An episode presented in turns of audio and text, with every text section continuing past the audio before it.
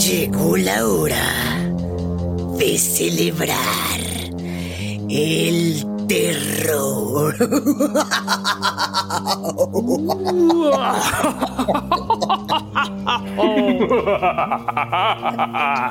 Oye, pues mucha risa malvada, pero ¿qué no nos estamos adelantando? Porque pues, todavía falta mucho para octubre. Apenas estamos en qué, julio. Estamos en julio, güey, en plaqueta. Ya sabes que con un solo mes de terror al año no nos alcanza. Nosotros necesitamos más. Como un zombie necesita su cerebro para sobrevivir, o un bracito, o una piernita, o bueno, pues un. O su taco de carnitas. O sea, pero ya, ya se entendió. Anda, se entiende, se entiende. ¿Estamos listas? Pues no sé, pero vamos de todas formas a celebrar Julio, güey.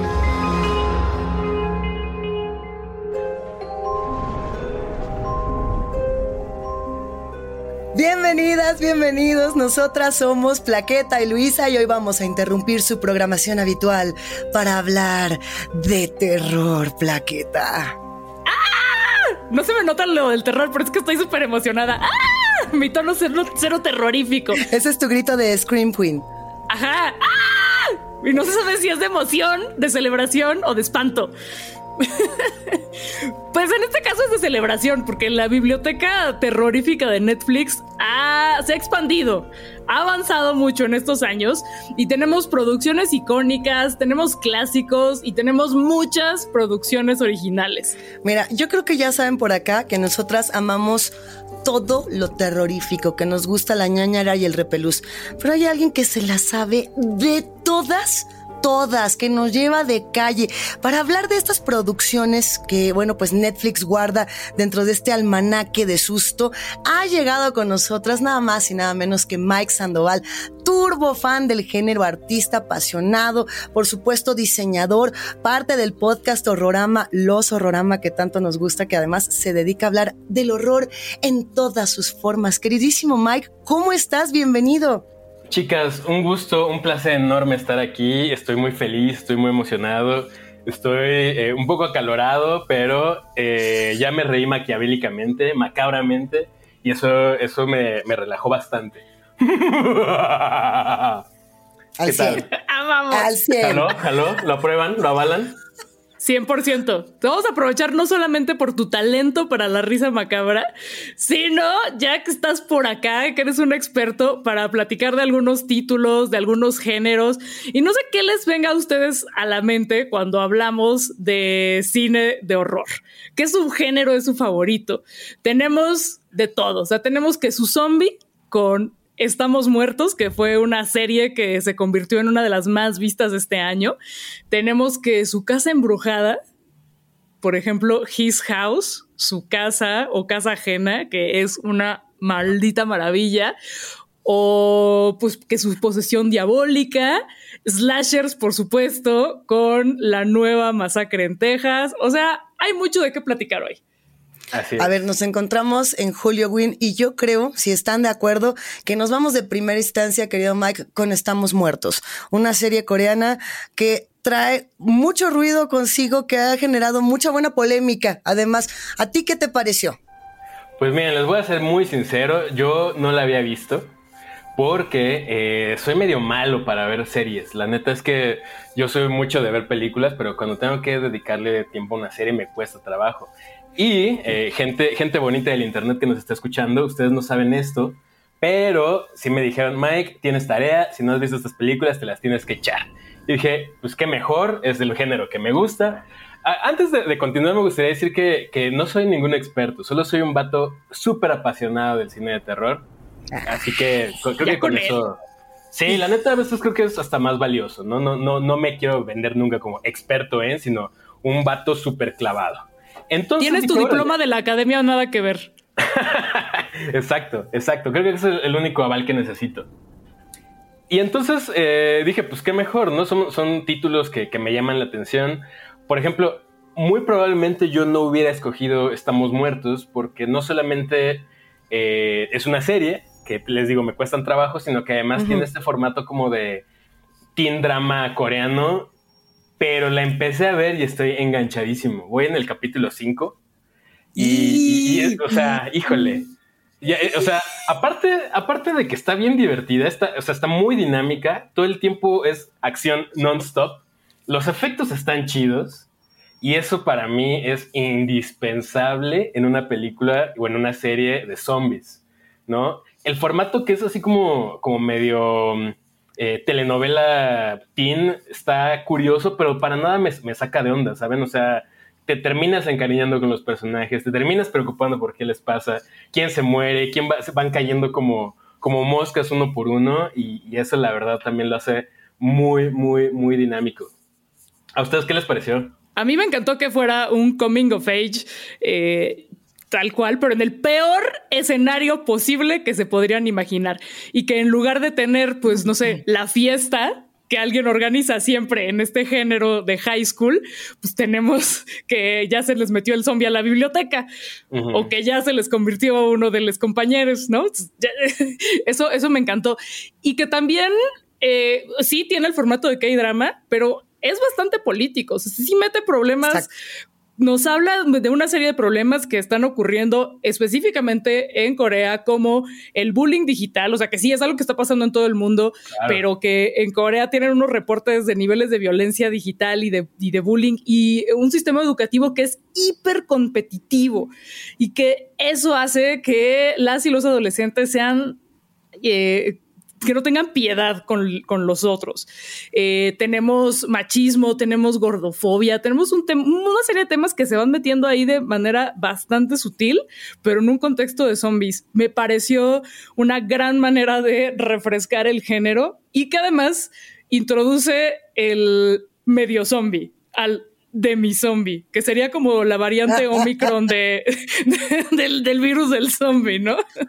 Justo, que justo ahorita que estás diciendo esto, Plaqueta, es que yo me quedaba pensando en la importancia de COVID-19 y de la pandemia para la modificación de las narrativas contemporáneas de las enfermedades. Esta es una serie en particular, eh, para quien no la haya visto, hay zombies en una escuela, son chavos, están en Surcorea, está chido, hay sangre, se van a divertir un montón, hay mucho gore.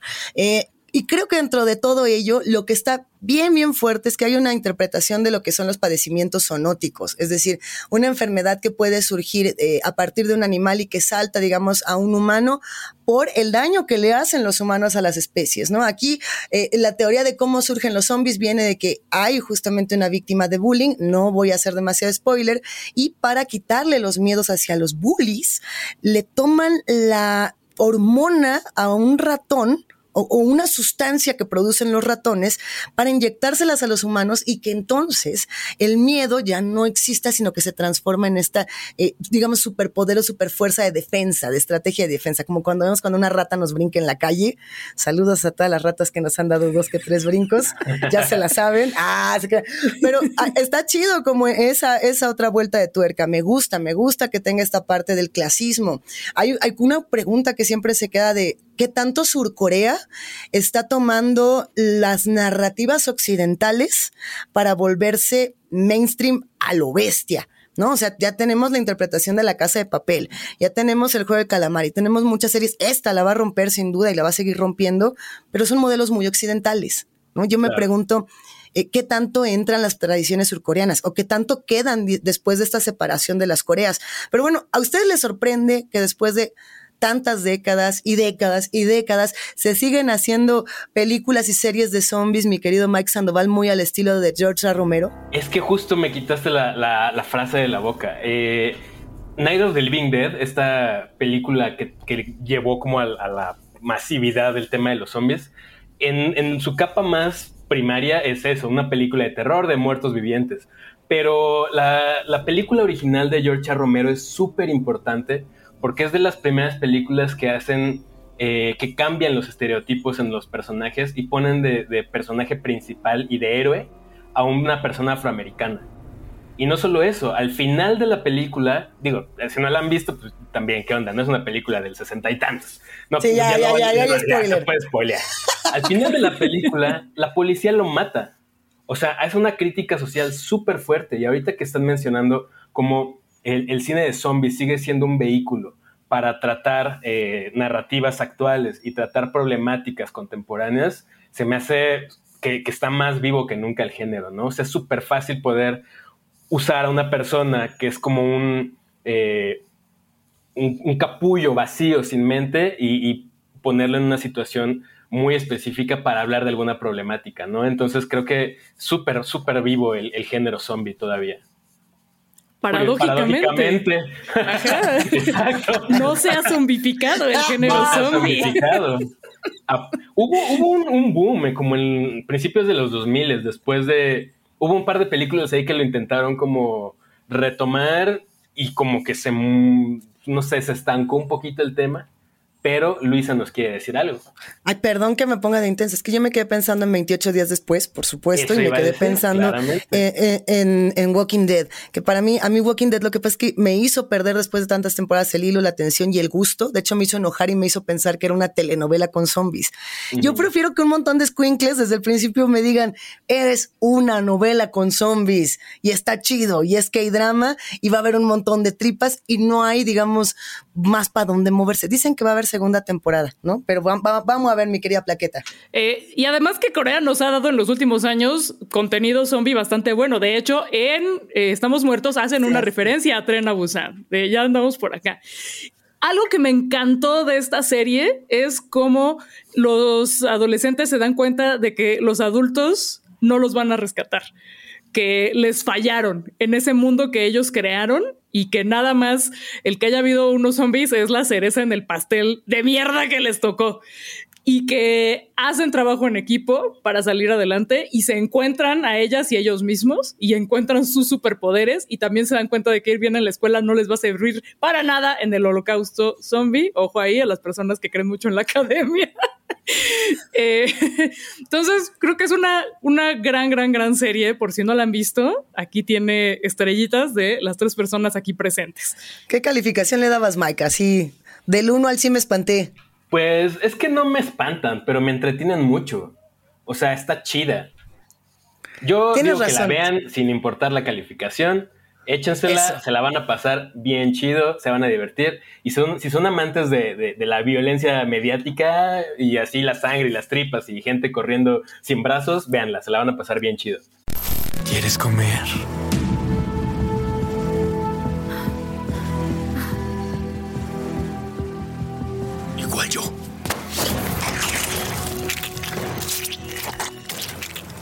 Oye, hablando de sangre, tripas y gente corriendo por todas partes, eh, la nueva versión de la masacre en Texas ha generado desde que inició este 2022 mucho ruido. Ay, tiene a su Leatherface, apapacha tu Leatherface. A ver, Mike Sandoval cargando como bebecito un Leatherface de peluche. ¿Qué opinas de esta nueva versión de Masacre en Texas donde se meten muchos elementos contemporáneos? Me sorprendió gratamente. De entrada era una cosa que, que, nadie vio venir, o sea, en pleno 2022, una nueva... Eh, este término que está también muy de moda, que son las requels, que es una remake, pero mezclado con secuela, pero no sé qué, y que medio se pasa por el arco del triunfo las otras partes para darle una continuidad directa a la del 74, que dicho sea de paso es mi película de terror favorita de toda la historia. Se me hizo una sorpresa maravillosa. Entonces, obviamente, la expectativa era muy alta y a mí me sorprendió gratamente, la verdad. O sea, yo creo que eh, introduce también como problemáticas muy actuales, ¿no? La, gentrificación, este, el tema del abandono en, personas de la tercera edad, eh, el tema de, pues obviamente las, las enfermedades mentales, eh, eh, la, masificación del contenido, eh, la, inmediatez de que está pasando algo y lo primero que hace es sacar un celular y, querer streamear todo, ¿no? Son pequeñas como cosillas ahí que están insertadas en la trama y a mí se me hizo bastante fresca, bastante fresca, la disfruté bastante. A mí me latió que sin romper el canon, pues por ejemplo, ya nadie se va a creer que los jóvenes merezcan morir porque uh, cogen o se drogan, oh, qué escándalo, como que esa narrativa ya sería caer en el absurdo, ¿no? Entonces en esta película creo que hacen muy bien en mostrarnos a unos hipsters gentrificadores de Austin que son el cliché total y aquí pues no es el que coge el que se muere, sino el que vendió ocho depas en dos semanas, güey. Exacto. Eso está súper bueno. Y también que aprovechen por ahí para meter el problema de falta de control de armas, los tiroteos escolares, como ese problema que, a diferencia de Leatherface, sí es muy real. Exactamente. Yo, yo metería también a la conversación que tiene este toque muy de Fede Álvarez, que por supuesto se encuentra dentro de la producción de esta versión de Masacre de Texas, de The Texas Chainsaw Massacre. La dirección es de David Blue García. A mí la verdad es que sí me hace notar mucho este otro tipo de slasher que se ha construido en los últimos años. Hay una escena en particular, insisto, sin spoiler, vayan a verla donde hay una matazón en un camión, en un autobús, es todo lo que puedo decir. Y que, y que me recuerda mucho estos temas muy sociales, muy políticos, como, como decías, Mike, pero también a, este, a estos libros de la, de la, banalidad del mal, ¿no? Como si, si yo no soy responsable de lo malo que está ocurriendo, puedo ser el espectador y me vale, ¿no? Como decía Hannah Arendt, como decía Philip Zimbardo en su momento. Y es eso, ¿no? La, banalidad también de las, de las propias generaciones que piensan que todo se resuelve a través de TikTok o a través de Instagram o a, través de cualquier red sociodigital y nunca del contagio directo. Creo que, creo que es una buena apuesta. Ahora, yo no sé qué tanto se puede estirar la cuerda. ¿Cuánto más de Leatherface podríamos tener? ¿Ustedes tendrían una más o ya no? ¿Habría más o no habría más, Mike? A mí me encanta. Es que yo es de mis personajes favoritos, ¿no? O sea, yo siempre que lo puedo ver en pantalla y si vuelve a haber otra producción así original como esta, me tienen. O sea, yo la vi en la madrugada, así en cuanto se estrenó, le di play porque me urgía verla.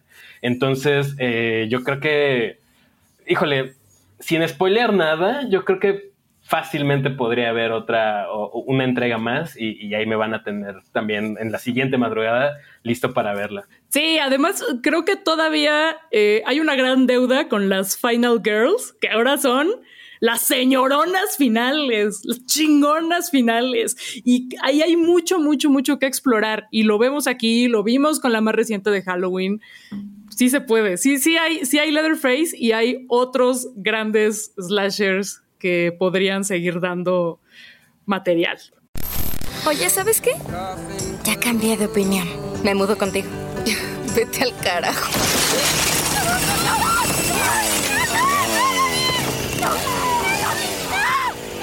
A ver, eh, este slasher es muy interesante porque sale, digamos, de, la casita tradicional que teníamos de Masacre de Texas, ¿no? O sea, sale de ese ambiente convencional para llevarnos a uno muy distinto.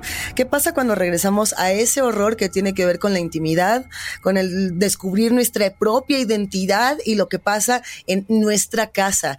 His House es una película que sí es de Netflix tal cual, que está canija como pocas, que no sé ustedes, a mí hasta este momento me ha dejado con muchas preguntas. Creo que a ti no te ha encantado tanto, querido Mike. ¿Qué opinas de His House, un película no de migración y de muchos terrores personales? Eso se me hizo bien, bien interesante y es lo que, lo primero que yo rescato de esta película, ¿no? O sea, el, género del terror siempre ha estado un poquito monopolizado por eh, el, hombre blanco occidental, ¿no? Y entonces de repente ver estos cambios también en, la narrativa y que sean eh, pues, personas eh, afro, en situaciones bien diferentes que no son el típico suburbio norteamericano, sino que justo habla de, de, problemáticas de migración y eso, wow, o sea, neta, un aplauso por eso. Hacen falta más películas así, donde el terror no solamente esté en una chica rubia que va corriendo detrás de un asesino, sino que pasan más cosas con toda la gente del resto del mundo, ¿no? O sea, no quiere decir que en otros países no, tengamos historias originales, pero cuando se abordan eh, temáticas así de sociales tan interesantes, creo que le da muchísimos puntos extras a cualquier película. Totalmente. Y para un poco de contexto, esta película habla de una pareja, un hombre y una mujer, que migran a Gran Bretaña desde Sudán del Sur, donde ha habido guerras civiles por décadas y décadas hay muchísima violencia y que además esta, esta violencia pues viene derivada del imperialismo británico. Entonces no es como que llegaron a cualquier país, llegaron al país que tiene la culpa de todo, ¿no? Y que obviamente se enfrentan a la hostilidad de los agentes migratorios, que se comportan como si les estuvieran haciendo un favor, los tratan súper mal, al racismo, a una serie de violencias micro y macro.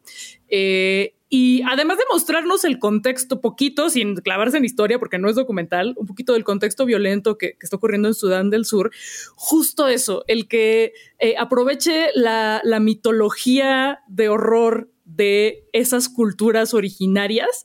Es algo que, dice Mariana Enríquez, la escritora argentina, que es por qué tenemos que, replicar el canon del vampiro, del zombie, que está muy bien. Cuando tenemos, en, el caso de ella, agarra la mitología mapuche para crear unas cosas terroríficas. Y en este caso, por ejemplo, tienen al Apeth, el brujo de la noche, que es quien los anda ahí eh, persiguiendo en, unas situaciones que, ya verán. Eh, y, pues toda esta idea de la casa y todo el simbolismo que trae consigo. ¡Ah! Ya se me puso la piel chinita. Tiene unas secuencias ahí bastante, bastante horripilantes donde justo no sabes si lo que está pasando es realidad o vive como en la psique de los personajes, ¿no? Y por ahí eh, hay unos temas también como con eh, la, pérdida, la pérdida de un ser querido, el, eh, que, que, híjole, eso más, más allá del tema de la migración, son como temas bien universales con los que cualquier persona se puede identificar y ahí es donde está el, el verdadero terror, ¿no? Como sentir a la muerte tan de cerca.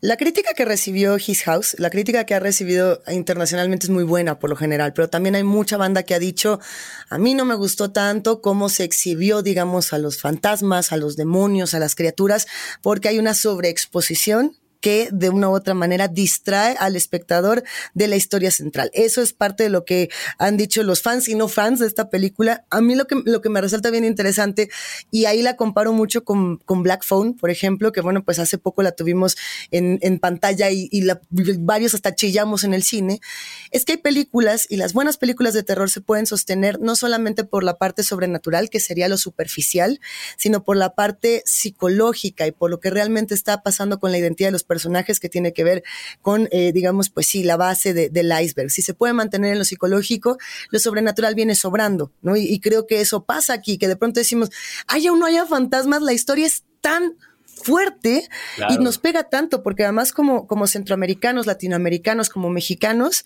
esto nos cala porque estamos viviendo una crisis migratoria a nivel mundial desbordada y esta película nos viene bien, ahora sí que no importa cuándo estén escuchando esto, eh, se puede interpretar, digamos, como que pues todo esto de una manera podría estar pasando en la mente, ¿no? De, de, de, de, los dos personajes, que bueno, cada uno además tiene la propia interpretación de lo que significan estos fantasmas, tanto Real como Ball.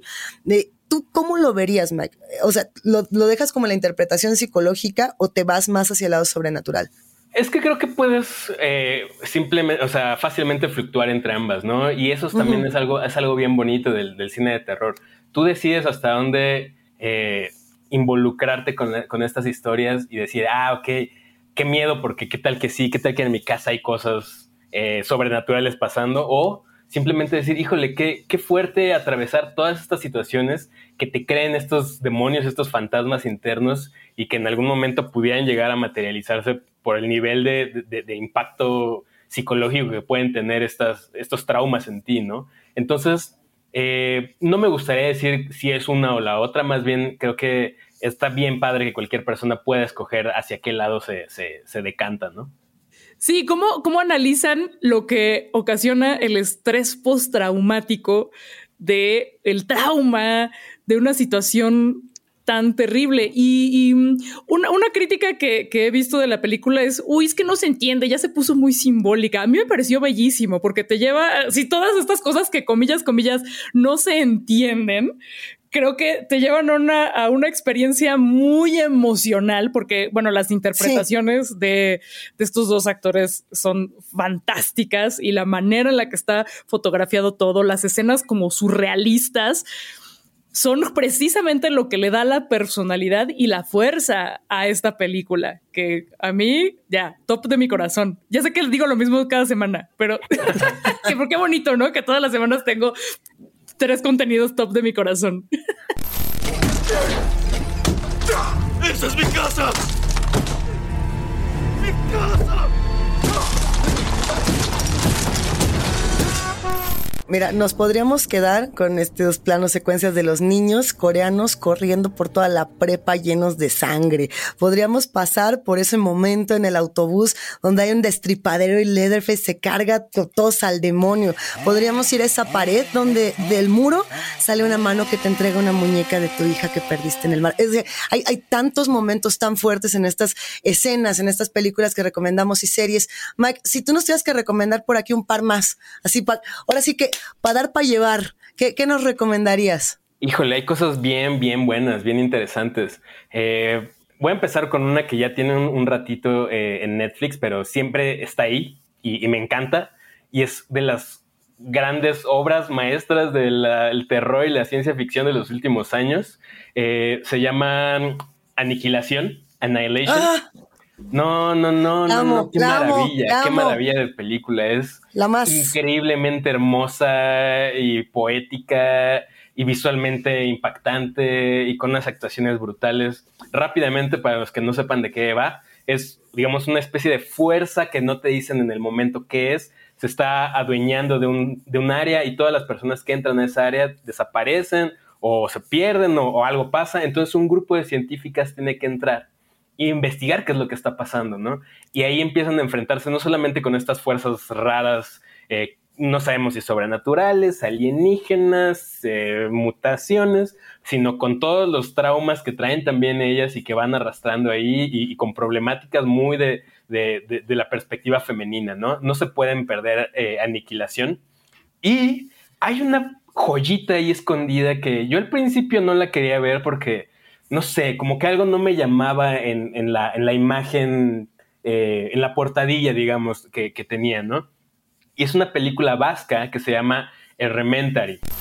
¿Creen en el infierno? Ese lugar del que tanto hablan los sacerdotes.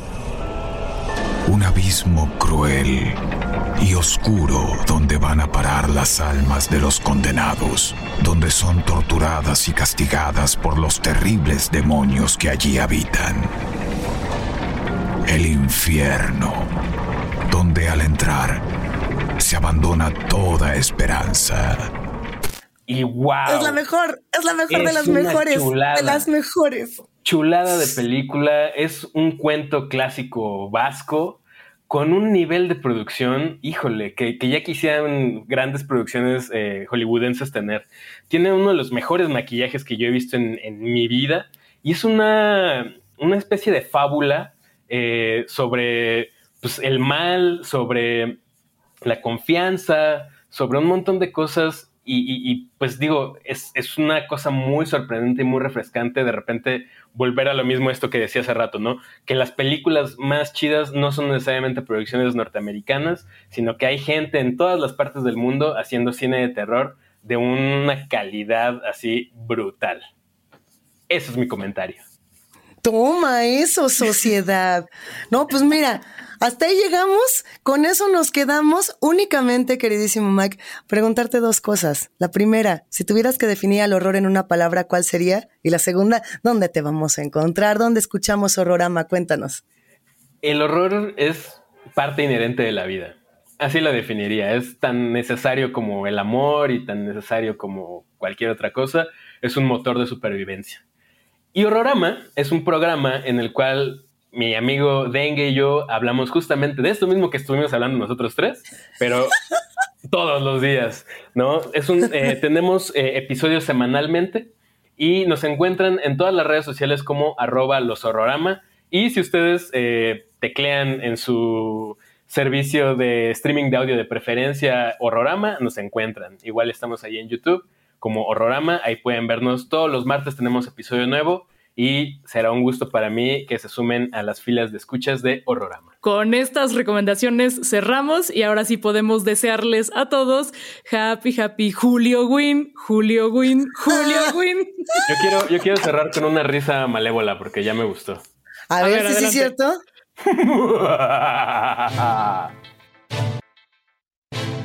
Esto fue todo por hoy y esperamos no haberlos asustado mucho con nuestras risas macabras. Mírala, si lograron disfrutar de este episodio, no olviden que pueden pasar por la cuenta de Netflix MX para compartir sus contenidos de terror favoritos, en especial esos que recomendaron amigos que jamás los vieron por miedosos.